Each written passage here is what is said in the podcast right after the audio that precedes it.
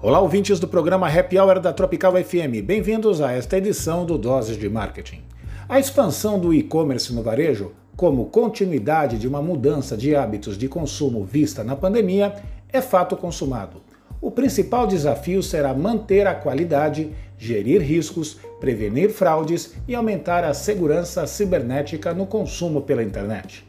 A expectativa em um tipo de estratégia que coloca o cliente no centro dos processos ela envolve aumentar o uso de ferramentas e processos que melhorem a jornada dos consumidores, desde a busca por um produto até a compra e o recebimento dele.